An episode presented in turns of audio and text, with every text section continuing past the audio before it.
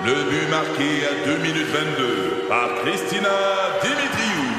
Avec l'aide de Sebastiano Brunet, Lucie Beaulieu, Tarek Malki, Jenny Agostino, Edith Chen, Emmanuel Jean-Pierre. Au hockey, comme en immobilier, pour réussir, ça prend toute une équipe.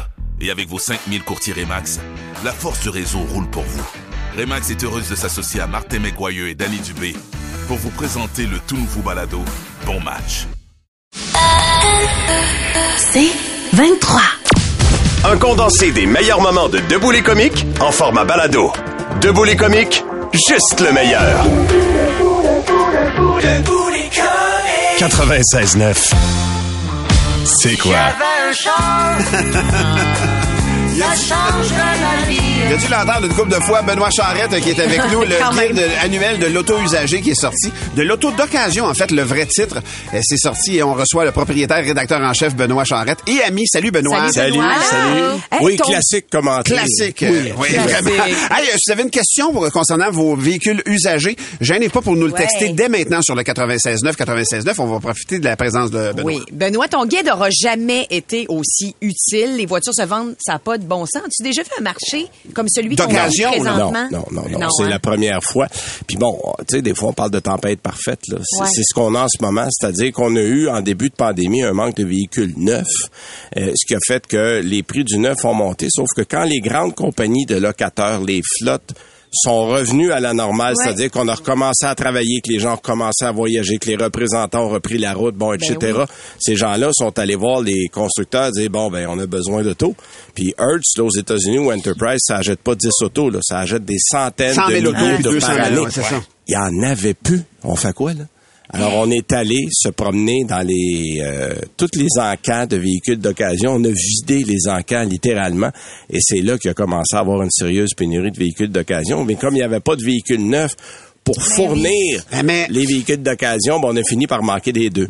Est-ce que c'est est-ce que c'est temporaire ou c'est un changement de paradigme? Non, non, ça? c'est temporaire là, euh, que, tout le monde se console. Cette réalité-là va, va revenir à la Aux normale. là. États-Unis, hier matin, on parlait déjà d'un retour à la normale pour l'approvisionnement en véhicules neufs chez beaucoup de concessionnaires, à part les véhicules électriques où Ouais. il y en manque Ouais. encore. Mais on pense qu'à partir de 2024, là, on va respirer un petit peu mieux. Mais à cause de cette nouvelle réalité-là, tu as dû ajuster ton guide en Ben oui. incluant des voitures plus vieilles Oui. que ce que tu avais Ah. l'habitude de Ben, mettre. en fait, je reculais de cinq ans auparavant dans les anciens euh, annuels d'occasion que je faisais. Et là, j'ai réalisé que c'est parce que je reculais des prix jusqu'à trois ans, puis les prix bougeaient pas. C'est-à-dire qu'un véhicule 2020 en ce moment en bon état vaut le même prix qu'un 23. Ben, Fait que là, si ces gens magasinent, euh, bon, bon, on va reculer plus loin. ouais, j'ai reculé de 4, Ah! de 5, de 6. Là, au bout de 7, j'ai dit, OK, là, là, là, on, commence, calmer. on commence à avoir du bon sens. Puis là, bon, il m'en est, je voulais pas faire un, un livre de, de 800 pages non plus, là. Euh, Mhm. Mais j'ai déjà une autre stratégie pour l'année prochaine, euh, où on va pouvoir en inclure un petit peu plus. Mais là, on recule de 7 ans, puis là, ça a du bon sens. Euh, Ouais, c'est ça. on est capable, à- au bout de 7 ans, d'avoir un prix qui tient la route. Parce qu'on dirait que j'aurais, je feuilletais le guide tantôt. On dirait que ça me prend, faut que je recule plus loin en arrière. Oui, faut que j'aille plus d'argent pour une voiture usagée. Fait que je me trompe pas si généralise. c'est plus vieux et plus cher qu'avant. C'est ça. Je te résume ça en deux mots, là. Puis le marché, le marché évidemment va, va très vite. Puis des Oui. fois, on se sent même pressé d'acheter. Est-ce que ça vaut la peine de faire, euh, évidemment, pas évaluer, là, mais euh, tu sais, euh, inspecter son auto avant de l'acheter encore? Ça vaut ou- toujours la peine de Ouais. faire inspecter. Ouais, Surtout si la voiture est plus vieille et n'a plus de garantie. Parce que là, s'il n'y a plus de garantie, s'il y a un bobo, c'est sur votre dos. Moi, ce que je dis aux gens en ce moment, là, si votre voiture est encore en bon état, là, toffez la don encore un an ou deux, le marché va se va placer se un peu, puis vous allez probablement avoir des prix plus intéressants pour des modèles Plus plus, récents. Oui, oui, parce que en ce moment là, faut vraiment avoir besoin de changer là, parce que c'est très cher. Ouais, Benoît, on te garde avec nous. J'ai une question pour toi à laquelle tu- je vais te laisser y penser pendant une chanson. D'accord. En général, est-ce que je suis mieux d'acheter une voiture qui a moins de kilométrage mais qui est plus vieille ou une voiture plus récente qui a un kilométrage plus Oh, élevé? bonne question. On démêle ça avec Benoît dans un instant. Des comiques, de retour après ceci. 96.9, c'est quoi? Le podcast Debout les comiques. On est là pour euh, jaser de l'annuel d'auto d'occasion, de l'auto d'occasion 2023. C'est euh, Benoît Charrette qui en est le rédacteur en chef et le producteur de ce. ce- c'est vraiment bien fait, hein, pour vrai. Vous avez une auto, même vous voulez vendre votre auto parce que euh, vous voulez changer. Il te faut ça. Ça te prend ça, là, pour Ouais. vrai. Ah oui. C'est hyper bien construit, vraiment. C'est un guide avec des hypothèses de kilométrage selon le véhicule que vous allez. Vous allez trouver Combien votre je compte, peux là. Dans quelle braquette on se retrouve. C'est vraiment un ouvrage bien fait. Mais Puis il y, là, a des- il y a des images. Moi, je veux le mentionner. Moi, c'est important pour moi. Des images. Euh, en donc, est-ce qu'on est mieux d'acheter, Benoît Charrette, une voiture qui a moins de kilométrage, mais qui est plus vieille, genre une 2010 qui a 20 000 kilomètres, ou ben non, une 2022 qui a 100 000 kilomètres? Bon, moi, je privilégie... chiffres. Oh, oui, pour comprendre le principe, euh, tout dépend de l'entretien qu'il y a eu. Une voiture qui a beaucoup de kilométrage, mais qui a un bon entretien, puis qui a fait surtout de l'autoroute, ça me fait pas peur. Euh, une voiture qui a peu de kilométrage, mais qui a jamais eu d'entretien... euh, donc, c'est toujours important d'essayer de connaître l'historique d'entretien. Ah, du tu reviens à l'inspection que tu disais On tantôt. vient là. à l'inspection, mais mais après ma barre, je te dirais, je privilégierais la voiture la plus récente.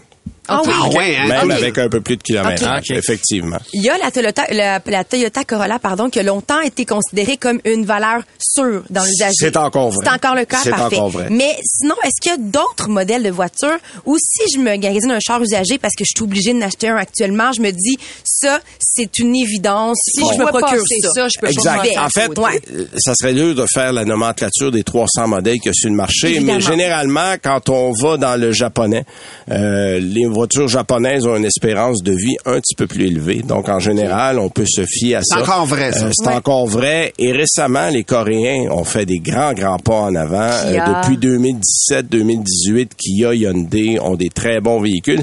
Puis gênez-vous pas des fois pour aller voir des modèles qui ne sont plus là comme neufs, mais qui existent encore en occasion. Je pense à un Hyundai Accent, je pense à une Honda Fit, je pense à un. Toyota Yaris, parce que généralement, on pense un peu moins à ces véhicules-là. Et le fait qu'on y pense moins, il y a un petit peu moins de demande, puis des fois, le prix est meilleur. Alors, ah, c'est des bon, petits va. trucs à garder. ça. Moi, j'aime Ouais. beaucoup, j'aime beaucoup la question de Véronique de Brassard qui dit la meilleure façon de vendre son véhicule usagé parce que je m'a- je m'apprête à, à faire ça. Moi, j'ai un. Toyota, euh, Toyota RAV4 Ouais. à vendre. Et c'est-tu d'aller voir les concessionnaires un peu comme euh, H. Grégoire ou y aller vers les réseaux sociaux?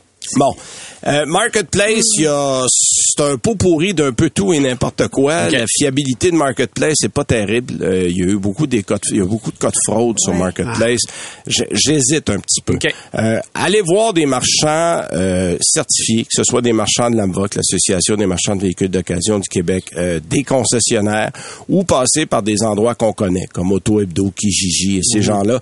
On est habitué, on fait ça de façon correcte et c'est probablement un bon endroit pour annoncer. Parfait. Benoît, j'invente 30 secondes parce que Martin euh, La Liberté pose une question. Je veux t'entendre sur le marché de l'auto électrique usagé. Oui. Il y a un historique qui commence à exister. On Absolument. surveille quoi, mettons? Il- Tu, tu, tu suggérerais Bon. de se rabattre sur quoi, mettons? Bon, euh, allez voir des modèles qui ont un peu d'histoire, c'est-à-dire qu'une Nissan Leaf, par exemple, qui existe Oui. depuis 2013, vous allez être en mesure de trouver des prix probablement plus raisonnables parce que le modèle est plus ancien.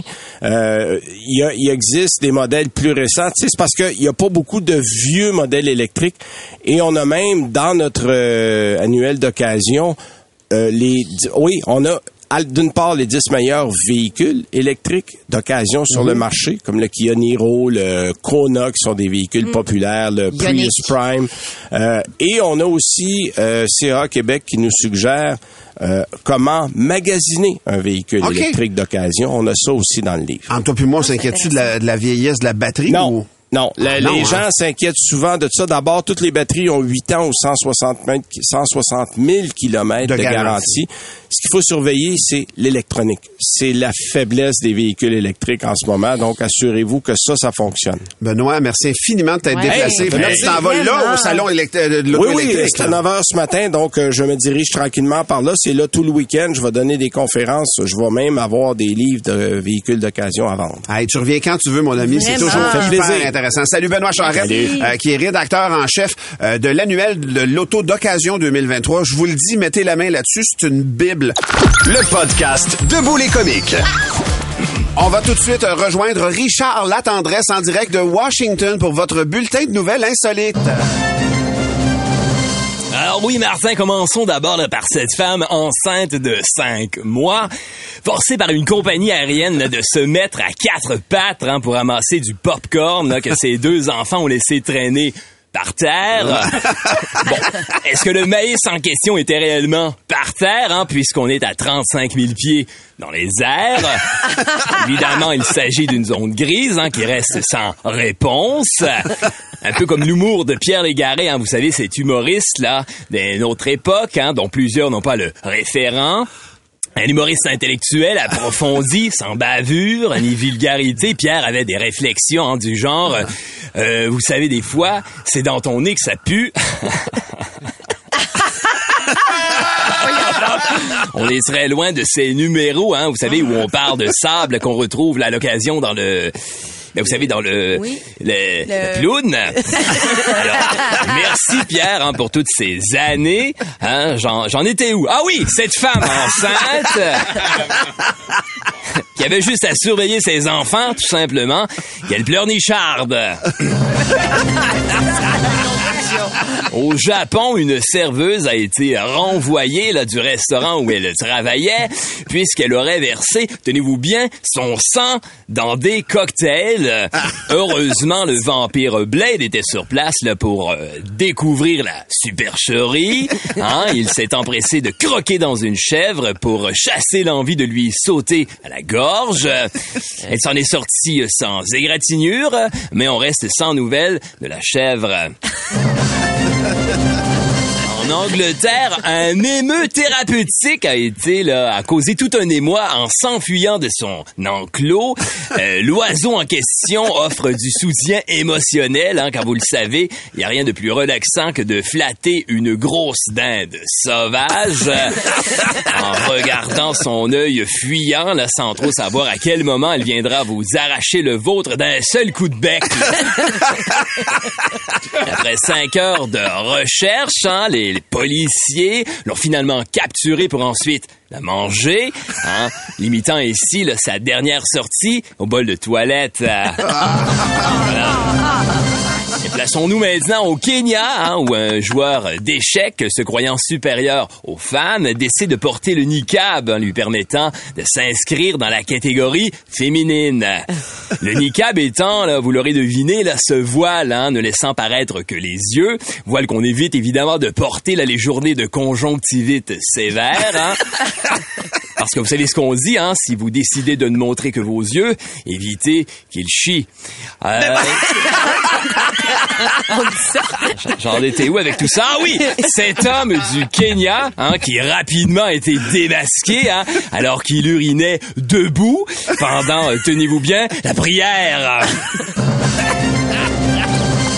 En terminant, une créatrice de contenu OnlyFans euh, a lancé un GoFundMe pour se payer là, la poitrine de ses rêves. Elle n'a eu d'autre choix puisque l'homme qui la finançait, considéré comme euh, son sugar daddy, a demandé un remboursement à la clinique pour ensuite prendre la poudre d'escampette.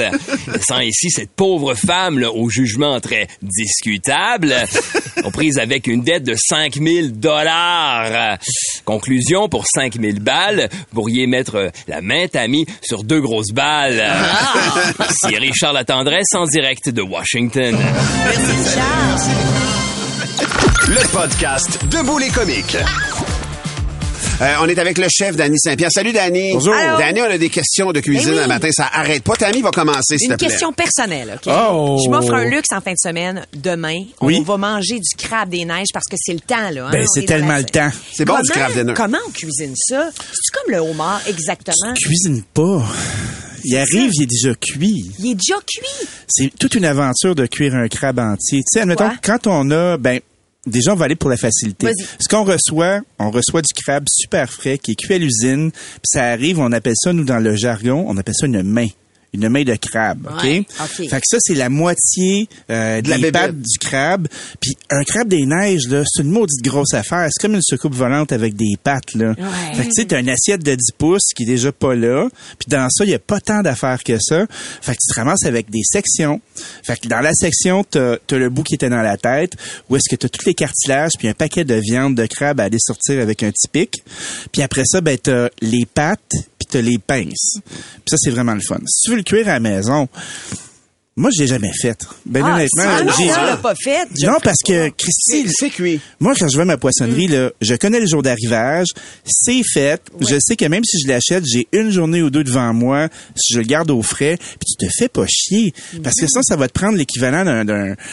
d'une grosse maudite chaudière là qu'il faut Bouilloire, dedans, puis ça immense. sent l'herbe dans la maison, puis tu sais c'est pas aussi facile que du homard. Puis, OK. crabe des neiges, là, je veux dire, c'est quand même une chair délicate, qui goûte bon, mais j'ai l'impression que souvent, on va le euh, mettre avec une multitude de... On va- on va de maille- Oui, Ah, de la mayonnaise, des cossins de même. Comment on mange ça, mettons, pour goûter réellement le crabe des neiges? Ben, OK, chez nous, rituel. Vas-y. Ce qu'on fait, euh, déjà, euh, je mets euh, des plaques à la table pour pas me ramasser avec une fraîche odeur de crabe toute la semaine dans ma petite table en bois, tabarnache. Ah, oui. OK? Euh, un peu de plastique. Euh, je mets un bol pour débarrasser mes carcasses. Puis, vu que c'est moi qui est le plus vite puis le meilleur, on va se l'avouer à la maison, c'est quand même mon métier. Ben, j'espère que t'es meilleur. Ben oui. En tout cas, ben, sinon, j'engagerais. Monique, j'ai une job pour toi. Ma belle-mère, Monique, était 40, là. Fait qu'on on se fait un team, là. Fait que moi, je casse les morceaux, euh, puis je prépare pour mes autres amis autour. Tu décortiques pour tout le monde. Ben, là. je décortique en partie. Euh, ma plus petite, elle aime bien le, le bout parce que une patte de crabe des neiges, là, ça part de la section du corps. Après ça, t'as l'espèce de grand bout qui fait les beaux morceaux, là, tu sais, quand t'es sors un Comme le- fois. Comme le bras, mettons. Ouais, l'espèce de bras, là, tu sais. Puis après ça, ben, t'as l'avant-bras, puis t'as la jointure euh, du là. poignet, là, tu sais. Ouais. Mais ça, pour les enfants, c'est le bout le plus facile. Ils cassent le petit poignet, ils tirent dessus, c'est sûr qu'il y a de la chair. Fait que pendant qu'ils gossent après ça, puis qu'ils mangent à mesure, puis qu'ils se bataillent avec les cure-dents pour aller sortir le reste, moi, je suis capable de sortir la belle viande. Puis après ça, ben ça, ça fait un peu comme l'entrée. Puis à la toute fin, soit qu'on prend, nous autres, euh, on est vraiment old school, là, on va prendre du pain Kleenex, là, tu sais, du Wonder Bread, qu'on enlève les croûtes. On va se faire un beau mélange de crabe avec euh, de l'oignon vert, un peu de céleri, un peu de mayo. Moi, je suis quand même de l'équipe de la mayo, Ouais, là. ok, parfait. Mais, tu sais, j'en mets pas une tonne parce que c'est tellement juteux, cette affaire-là. Tu veux pas masquer l'affaire au Ben complet, oui, là. non, non, c'est pas un masque, là. C'est juste comme un petit liant, tu sais. Puis après ça, ben, une fois que tout est mélangé, on se fait nos petits sandwichs, ça fonctionne bien. Sinon, des salades de haricots verts, c'est le fun. Dans une pâte, c'est délicieux. OK. Mon Ouais, Dieu, Danny, nice. c'est hyper inspirant. Merci Oh, beaucoup. On te garde avec nous. ça. On a d'autres questions culinaires à te poser. Entre autres, on va jaser ribs dans un instant, si ça te dérange pas. T'es comique, de retour dans un instant. Debout les comiques. 96.9, c'est quoi? Le meilleur des comiques, sur demande. Je vais abuser de Danny Saint-Pierre parce qu'on veut faire des ribs en fin de semaine, samedi soir. Et les ribs, pour vrai, il y a 14 hypothèses. là. C'est quoi la meilleure recette de ribs? La préparation la plus simple pour un, un profane comme moi, mettons. là. OK, Je peux mais- te donner un peu de trouble, mais pas trop. Moi, je vais faire des ribs quatre saisons, OK? Cette saisons? année, là, on commencera pas à faire, ah, c'est l'été, il y a un barbecue, nanana. Non, des- les meilleurs ribs, OK, sont les ribs que tu manques pas. Déjà, rangez, rangez votre presto, rangez vos casseroles, rangez le robinet. Des ribs, là, ça se mouille pas. T'es fait pas bouillir? J'ai fait pas bouillir tabac snatch. Ah non, non, jamais.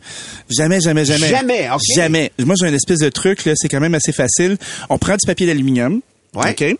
Pour se faire comme une papillote. Ouais. Après ça, il y a deux sortes de ribs qui sont disponibles sur le marché. Il y a le baby back. Fait que ça, c'est les tinonos qui sont toutes nettes. Les classiques. Puis la belle viande est autour, puis ça va bien. Puis sinon, t'as les Silly, là, qui sont un petit peu plus gros. C'est un peu plus loin, sa, sa viande. Puis là, ben, il y a du cartilage. Un peu, ouais. Fait que du cartilage, si tu fais cuire tes ribs assez, ben, il va être fondant, il va être mou. Il y a du monde qui aime ça, il y a du monde qui aime moins ça. Moi, ça dépend des jours. Moi, c'est baby back, là, pour vrai. là. Moi, c'est baby back all the way. Ouais. Après ça, quand tu prends tes baby back, il y a des gens qui vont dire, ben voyons donc, fais pas ça. Mais moi, j'enlève tout le temps l'espèce de membrane qui est à l'intérieur, dans la le courbure sourire à l'envers, là, Ouais. hein, dans, dans l'espèce de petite commissure, là. J'enlève ça. Fait que je prends un petit papier absorbant qui a pas eu à absorber rien encore, puis j'arrache cette affaire-là. Puis après ça, je fais un mélange de sel, de poivre, un petit peu de sucre, un petit peu de, de, de piment de chili, là, tu sais, comme l'espèce de mélange à chili. Ouais. J'en mets abondamment sur mes ribs, puis après ça, ben, je referme ma papillote, je mets ça au four à 275 pendant à peu près trois heures. 2,75, rien Pas de violent. que ça, là. Ouais. Parce que je veux les faire cuire avant. Fait que là, ce qui va se passer, c'est qu'ils vont comme cuire, confire ensemble, ils vont faire connaissance, ça va se détacher de l'os, puis là, ils vont être prêts à mettre sur le grill. Puis pourquoi en papillote? Pourquoi tu Ça garde, fermes vraiment ton papier? Une papillote, c'est comme une sandwich au papier d'aluminium, OK? C'est ça. Tu mets un papier dans le fond, tu mets tes affaires par-dessus, tu mets un autre papier, puis là, ben, autour, tu vas lier ton petit papier. Ouais. Comme si tu fermais, euh, tu Un fermais le truc pour faire une petite pochette. là. C'est comme la vapeur qui va C'est aider à la cuire. vapeur du cochon, une vapeur porcine. Quel beau là, nectar. toi, quand- mais un coup, tu as fait ça, donc trois heures de temps, on s'entend que ça va embaumer dans la maison, la viande va se détacher. Après ça, tu le finis. ça met dans le mood, là. Mais ça, tu le finis sur, le- sur le, sur le barbecue. Ben, tu, tu peux prendre tes ribs, tu les Ouais. laisser refroidir, puis après ça, ben, tu peux les marquer sur le barbecue. Mais tu sais, moi, là, ce que je fais, je, je sors tout ça du four, je mets mon four à broil, je mets une grille très proche de la dite patente qui s'appelle le broil, puis après ça, sur une plaque, ben, je, je vais beurrer mes, mes ribs de sauce, puis je vais les faire griller à broil, puis ça va être ça. Puis je vous mets... Moi, là, ce c'est cinq minutes, là. C'est pas, tu caramélises même pas, là. ce qui m'écœure quand je fais griller des ribs, là, c'est que la maudite sauce, elle colle après les barres noires. Puis là, là, tu, tu laisses de la sauce là-dessus, puis je fais comme Christy que c'est pas utile. Non. Fait que, ben moi, je suis un peu boqué, là, puis je fais ça à broil à la maison, puis ça fonctionne. Fait que ça, c'est des ribs 4 saisons. Ouais, mais c'est fantastique, mais c'est super simple pour Oui, vrai. vraiment. Hey, on va te poser une question, euh, je sais pas laquelle choisir. Ben, il y a, y. Annie Hull qui a une bonne question à savoir, euh, tu sais, quand euh, tu veux faire cuire quelque chose de pané ou en croûte comme un fish and chip ou un, un bœuf euh, Wellington, à quel moment tu sais qu'il est cuit si tu veux pas nécessairement le sortir, le couper, regarder, le remettre? sais? Ben, moi, j'ai des trucs, là, ça s'appelle des testeurs à gâteau. OK? Tu peux acheter ça euh, à l'épicerie, là. Un- Un cure-dent? Ouais, c'est comme un, un doigt, mais vraiment fin en métal. Non, non, c'est comme, c'est comme une espèce de petit, un petit pic en métal. C'est un thermomètre? Non, c'est même pas un thermomètre. Ben, c'est le thermomètre du passé. Euh, fait que tu prends cette affaire-là, c'est comme un petit pic en métal avec un- une petite poignée bleue, là. Dans, dans la région des gâteaux, là, il y en a tout le temps de a. ça. Ok, ouais. Puis après ça, ben, tu peux piquer à l'intérieur pour voir si c'est chaud. Ah, OK, simplement, Fait fallait que tu- vérifier. Tu, le ok. piques en dedans, puis après ça, si c'est chaud, la plupart du temps, c'est prêt. Parce sinon, ben, le tu prends un thermomètre. Les conducteurs, Ben tu le oui. sais. Ok. Ou sinon, un- un- tu rentres un petit couteau, puis tu y vas. Mais tu sais, nous autres, là, les cuisiniers, on est habitués à faire ça. Un thermomètre, c'est quand même la meilleure façon. Ouais. Tu parles d'un bœuf Wellington, admettons, là. Ben, la, la cuisson que tu veux avoir, ben, va déterminer euh, si ton bœuf est assez cuit à l'intérieur. Puis, euh, tu sais, admettons qu'on se dit, bon, je veux avoir un, un beau médium saignant. Ben, tu vas te mettre à 55 degrés. Mais il faut faire attention parce que quand tu fais un feuilletage, il faut que ton four il soit assez chaud. Parce que tu veux que ton bœuf soit cuit comme du monde, mais que ta pâte elle soit cuite aussi. Fait que si t'es trop doux sur ta cuisson de pâte, ben ça se peut que ton steak soit trop cuit. Fait que tu sais, il y a une petite équation là-dedans. Faut suivre les recettes. Gordon Ramsay en fait un très bon. Sérieusement, le Gordo, là, il a beau être mal engueulé, là, mais il cuisine pour de vrai. il cuisine vraiment bien. Hey, on t'embrasse, euh, Danny Saint-Pierre. La Merci, chef, c'est toujours répétissant. Le meilleur des comiques, sur demande. 不得不，不得不离开。J'ai décidé de lancer un nouveau segment parce que je suis la personne la plus équilibrée de l'équipe. Oui, je pleure quand je vois un déchet, un déchet, un déchet sur le sol, puis je peux fesser dans le mur quand on me parle de médecine à deux vitesses, mais je suis quand même vraiment équilibrée. bon, moi, j'ai pas peur de dire euh, de la bullshit. J'ai pas peur de dire ça. Ben. Faire semblant que je connais quelque chose, ça me dérange pas. Parlez-en au monsieur là, qui m'a demandé de booster son char. Il s'attendait pas à ce que je rentre le fil à gaz. Non. Paix à son âme. Ben Alors, ce matin, là, comme je vous le dis, euh, j'aime bien la bullshit. Ah ouais. Je lance Psychotam. Comme Louis Sigouin, je conseille des gens sans me soucier de la suite. Les bases sont là. Les bases Ouais. sont là. Alors, ces temps-ci, dans les écoles, les enfants sont évalués pour savoir quel groupe ils vont intégrer l'année prochaine. Alors, ça se passe actuellement. Mais en tant que psychotam, je pense qu'avec les années, on a oublié que les enfants ont pas nécessairement de diagnostic à recevoir, de syndrome, de conditions. Ça se peut que les enfants soient juste niaiseux. Ah ouais. Ah ouais. tu sais, mettre des mots, non, il est ici, il est... Non, non, il est juste niaiseux. Niaiseux. Dans mon temps, les niaiseux avaient pas beso- de besoin particulier, à part de se faire rincer au ballon chasseur une fois de temps en temps. Ça, allait se placer, c'est sûr. À l'époque, le niaiseux était facile à reconnaître. Il y avait du tape sur, ses lunettes. À cette heure, c'est plus sournois. Il y a des verres de contact. Dans les années 80, le niaiseux, il allait en morale. Il y avait souvent la bouche sale. Il y avait souvent, c'était souvent séché autour de son nez, là, tu sais, la petite, la petite morde. ouais. Il apprenait à se raser vers 19 ans. Il portait des jogging, pas Converse, là, écrit sur le côté. Lui, c'était écrit Converted. Faut être niaiseux pour porter ça. Ouais. Mais sachez que le niaiseux, il existe encore. Et en tant que psy, Je pense qu'il faut pas avoir peur de le nommer. Madame, votre enfant, c'est un cave. c'est un cave. Il y a sûrement quelques parents à l'écoute présentement qui sont soulagés. Ils se disent, ben oui, mon enfant, il est épais. Il y a pas de syndrome, pas besoin de pilule. C'est juste une personne un peu épaisse. Ça fait du bien de le dire. Pas de panique. Même s'il est crétin, votre enfant a toutes les chances du monde de vivre une belle vie. Il est totalement épanoui, Renaud Lavoie. Ouais. Ben oui! Un niaiseux, c'est heureux. Parce qu'un niaiseux, ça sait pas qu'on s'en va dans le mur. Le niaiseux, il trouve que c'est le fun l'été jusqu'en novembre. Puis c'est cool, une tornade à Rodden. ça change du quotidien ordinaire. On aura beau essayer de leur donner plein de noms, de trouver des façons de les intégrer. Un niaiseux, ça reste un niaiseux. Les parents le savent, les profs le savent, Psychotam vous le confirme. La semaine prochaine, je vous explique les deux étapes du deuil. La tristesse, puis reviens-en. Ça marche, hein? Le meilleur des comiques, sur demande. C'est le temps de debout les caves. Il y a Francis Sarpin, euh, Francis Sarpin qui euh, nous lance une blague ce matin. Euh, c'est euh, Petit Martin. Hein? T'étais petit, Martin. Ça dans- m'est arrivé, ça, il y a- histoire. il y a Oui. longtemps, tabarouette. Et tes amis, vous allez cogner à la porte de la voisine. Et euh, la voisine, ça, s'ad- ça s'adonne à être Janine, la Ah mère ouais? de Billy. Ben Ah! Ben oui, ben oui, de j'aime ça faire des blagues. Je restais à sur- Saint-Ambroise? J'aime ça faire des blagues sur Billy pendant qu'il est pas là. Ouais. ben oui, tu restais à Saint-Ambroise. Alors, tu dis bonjour, madame. Bonjour, je m'appelle Martin Cloutier. Est-ce que Billy peut venir jouer avec nous autres au parc? Alors là, Janine répond, mais les amis, vous savez bien que Billy a plus de bras, puis il a plus de jambes. Oh! Ben oui! Ça a été une Mais là, journée. Madame, Jadine- Madame Janine, que tu y dis, je le sais, mais c'est juste qu'on a perdu notre ballon. Aïe, aïe, aïe. Ah ouais. Hey, moi, je suis contente parce que c'est Francis Sarpin aussi, ma blague, Camille. Ah oui? Il en a envoyé deux. Un puis pusher. trouvait trop bonne pour pas la Ben raconter, ouais. OK? Parce que c'est une joke de blonde. Fait que, euh, savez-vous, euh, savez-vous quand une blonde dit quelque chose d'intelligent? Non? Non? C'est quand sa phrase commence par Mon mari m'a dit que. On continue avec une autre joke de blonde. C'est Patrick de Saint-Eustache. C'est une blonde qui rentre dans un magasin et elle demande au vendeur Excusez, est-ce que je peux acheter cette télé-là? Le, le- le vendeur dit Non, madame, désolé, on vend pas de télé aux blondes. Hey, elle est choquée noire. Elle retourne chez eux. Elle se teint des cheveux en brun. Puis elle retourne au magasin. Elle repointe la même TV. Puis elle dit Je peux-tu acheter cette télé-là? Il dit Non, madame, je vous l'ai dit, on peut pas acheter de télé aux blondes. Elle fait comme Comment tu fais savoir que je suis blonde, Christy? Ben, Vous pointez un micro-ondes.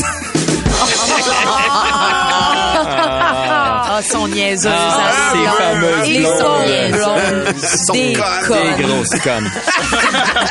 Alors, on poursuit avec Kevin Albert euh, et, et sa blague que j'ai trouvé très drôle. C'est un homme qui pleure au bar, très triste. Fait que là, le barman, il fait Qu'est-ce qui se passe? Euh, Ça va pas? Tu files pas? Il dit Écoute, le médecin m'a dit que si je voulais plus d'enfants, fallait que je subisse la vasectomie. Wow. Fait Ouais, j'avoue, un choix difficile, hein Non, pas vraiment, mais euh, l'opération s'est très bien passée. C'est quand je suis retourné chez moi, mes enfants sont encore là. C'est très bon. On a-tu le temps d'une petite ville? Oui. Ah, ouais, oui, non. C'est ça, j'aimerais Ben oui. mieux que vous me le disiez si on n'a pas le temps. Ah non, on a le temps. On a le temps. OK, je veux pas abuser, hein. Non, non, non. Euh, alors, c'est l'histoire de Denis de Lac Supérieur. Euh, Une petite vite.